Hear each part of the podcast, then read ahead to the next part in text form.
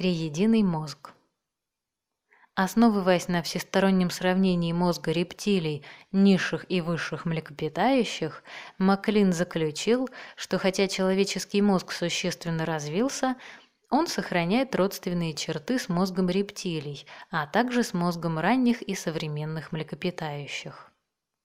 Эти базовые черты позволяют выделить три формации в человеческом мозге, которые радикально различаются по структуре и химическому составу. Эти три формации и составляют то, что Маклин назвал триединым мозгом. Три формации мозга описаны Маклином как мозг рептилии, ар-комплекс, мозг древних млекопитающих, лимбическая система и мозг современных млекопитающих, кора головного мозга. Эти три формации мозга нельзя в точности соотнести с эмоциональной, чувственной и интеллектуальной системами, которые описывает теория семейных систем. Системы относятся к функциям и взаимоотношениям, а установить прямое однозначное соответствие между функциями, взаимоотношениями и анатомическими структурами не представляется возможным. Попытки, несмотря ни на что, установить такое соответствие часто приводят к редукционизму. Тем не менее, можно проследить очевидные параллели между моделью трех формаций Маклина с одной стороны и теорией семейных систем с другой. С точки зрения эволюции, ар-комплекс – старейшая из трех частей мозга. Этот комплекс анатомически локализуется в большом ганглии у основания переднего мозга. Нельзя недооценивать то влияние, которое оказывает ар-комплекс на наше поведение. Ящерицы и другие рептилии демонстрируют сложные формы поведения, которые часто можно наблюдать и у млекопитающих, в том числе у человека. Эти поведенческие паттерны включают имитационное поведение. Возможно, оно влияет на человеческое поведение гораздо сильнее, чем мы склонны считать Предрасположенность к определенному режиму и ритуалу, несомненно, это очень важный аспект человеческого поведения. Замещающее поведение, поведение, не соответствующее данной ситуации и проявляющееся, когда животное находится под воздействием стресса. Маскирующее поведение, тропизмы, положительные либо отрицательные реакции на появление живых или неживых объектов. Тропизмы частично совпадают с имитационным поведением, таким, например, как кратковременная причуда или увлечение модой. Проведя серию сложных экспериментов, Маклин показал, что неврологическим базисом для такого рода поведения млекопитающих является ар-комплекс. Это открытие помогло установить структурную и поведенческую связь между рептилиями и млекопитающими. Маклин выражает уверенность в том, что доказательство факта влияния ар-комплекса на поведение млекопитающих опровергает общепринятую точку зрения на происхождение человеческого поведения, истоки которой следует искать в представлении Джона Локка о табула раса. Маклин пишет следующее. Принято считать, что человеческий мозг начал свое существование как чистый лист, на котором мог быть запечатлен любой опыт. Работа Павлова об условных рефлексах с его особым подчеркиванием роли новой коры головного мозга только укрепила эту точку зрения. Общепринято, что человеческое поведение, за исключением базовых биологических функций, строится и развивается посредством передачи знаний и традиций из поколения в поколение. Таким образом, акцент делается прежде всего на обучении и вербальной коммуникации. Хорошо, если все человеческое поведение является продуктом обучения, почему же, несмотря на весь наш интеллект и культурно обусловленное поведение, мы продолжаем вести себя и действовать примерно тем же самым образом, как и животные? Маклин, 1978, страница 319. Несмотря на то, что мозг рептилий хранит опыт предыдущих поколений, Маклин считает, что рептилии плохо подготовлены к действиям в новых условиях, поскольку их мозг обладает только рудиментарной корой. Когда эволюция привела к появлению первых млекопитающих, они обладали уже более сложной корой. Эта примитивная кора обеспечивала млекопитающим лучшие способности воспринимать окружающую среду и учиться выживать в ней. У всех существующих ныне млекопитающих эта примитивная кора найдена в лимбической зоне. 1952 году Маклин предложил термин «лимбическая система» для того, чтобы объединить воедино лимбический мозг и те структуры ствола мозга, с которыми он соединен напрямую. Маклин так описывает некоторые уникальные особенности лимбической системы. Лимбический мозг, благодаря связи с гипоталамусом, имеет гораздо большее влияние на висцеральные и эндокринные функции, чем новый мозг.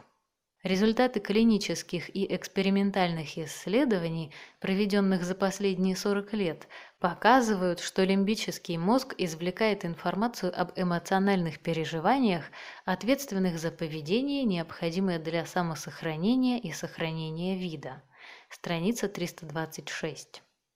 Лимбическая система имеет три отдела. Нервные клетки первого отдела, миндалины, участвуют в обеспечении пищедобывательного, агрессивного и оборонительного поведения. Клетки второго отдела, перегородки, задействованы в выполнении основных функций, обеспечивающих процесс воспроизводства. Искусственная стимуляция этой области вызывает сексуальное возбуждение и аффективное поведение. Третий отдел, расположенный вокруг сосцевидных тел, обеспечивает выкармливание потомства и материнское поведение в целом. В мозге рептилий нет никакого аналога этому отделу, и их родительское поведение вообще выражено очень слабо. Лимбическая система выполняет также важные интегративные функции, одна из которых относится к способности испытывать и выражать эмоции. Вся гамма чувств, от страха к экстазу и к чувству вины, генерируется именно этой частью переднего мозга человека. Важную роль лимбической системы в генерации подобных чувств доказывают самоотчеты пациентов, переживших приступы психомоторной эпилепсии в результате раздражения лимбического мозга. Важную роль лимбической системы в генерации подобных чувств доказывают самоотчеты пациентов, переживших приступы психомоторной эпилепсии в результате раздражения лимбического мозга. Маклин пишет – Сильное волнение может также вызвать вспышку чувств типа эврика, сопровождающих любое открытие, или парящую в сознании уверенность в том, что ты обладаешь истинным, реальным и полезным знанием. Когда мы думаем о том, как оценить важность того или иного события или факта, Ничто не может дать нам больше, чем понимание, что именно примитивная лимбическая система обладает способностью генерировать сильное чувство убежденности в правильности собственного видения проблемы, независимо от того, истинное оно или ложное. Страница 331. С появлением в процессе эволюции высших млекопитающих передний мозг резко увеличился, в основном за счет неокортекса. Этот неокортекс и стволовые структуры мозга, с которыми он напрямую связан, были названы мозгом новых млекопитающих. Маклин пишет. Неокортекс достиг высшей точки в человеческом мозге, в котором развился целый мегаполис нервных клеток, связанных с формированием символического языка и относящихся к нему функций чтения, письма и вычислительных операций. Мать изобретения, отец абстрактного мышления, неокортекс обеспечивает сохранение старых и порождение новых идей. Страница 332. Неокортекс предназначен для ориентировки и принятия решений в ситуациях, которые возникают во внешнем мире – получает сигналы прежде всего от глаз, ушей и соматических рецепторов. Как бы ни был важен неокортекс, он не играет никакой существенной роли во многих аспектах социального функционирования животных, что стало ясно из ряда впечатляющих экспериментов. Один такой эксперимент был проведен в 1969 году на крысах, у которых сразу же после рождения посредством специальных манипуляций остановили развитие неокортекса. Было установлено, что, несмотря на его отсутствие, животные оказались способны спариваться, размножаться и ухаживать за своими детенышами. Более того, психологические тесты не выявили различий между подопытными крысами и их собратьями с полноценным неокортексом. Маклин позже подтвердил результаты этих исследований на опытах с хомяками, у которых также было приостановлено развитие неокортекса. Эти животные вели себя так, как и обычные хомяки в естественных условиях. Маклин провел другую интересную серию опытов на обезьянах, у которых были сохранены связи неокортекса с другими структурами, но большинство связей R-комплекса и лимбической системы были разрушены. В этом случае животные были способны передвигаться и питаться, они внешне не отличались от сородичей, но они перестали вести себя как обезьяны. Работы Маклина ясно показывают, что на многие базовые аспекты поведения высших млекопитающих оказывает важное влияние та часть их мозга, которая является общей для высших и низших млекопитающих и для рептилий. Маклин подчеркивает, что эволюционное развитие неокортекса обеспечивает млекопитающим уникальные возможности.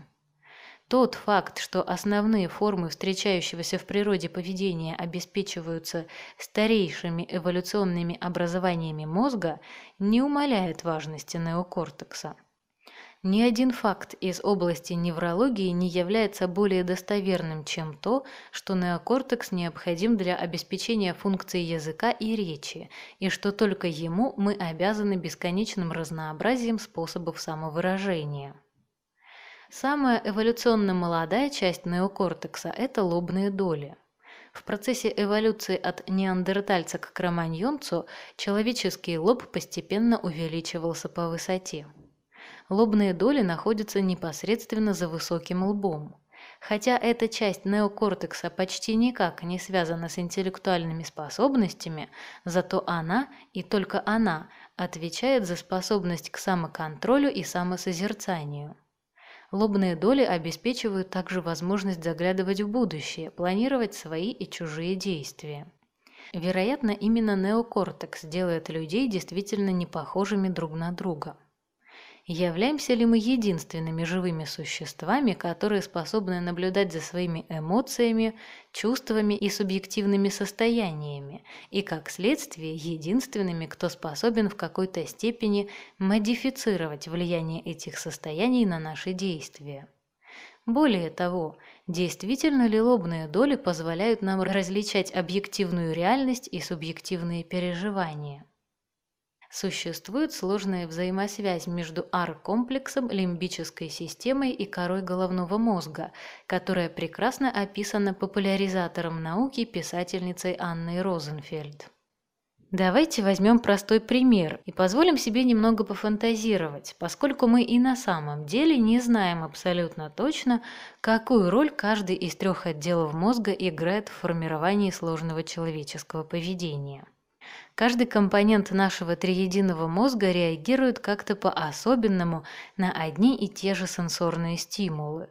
Например, если мы встречаемся случайно с нашей старой любовью, неокортекс может начать генерировать обычные фразы из нашего разговорного этикета, медленно произнося имя человека, спрашивая, как дела, болтая о том, о сём и при этом получая множество знаков и сигналов, несущих информацию о находящемся рядом человеке, и пытаясь как-то успокоить лимбическую систему.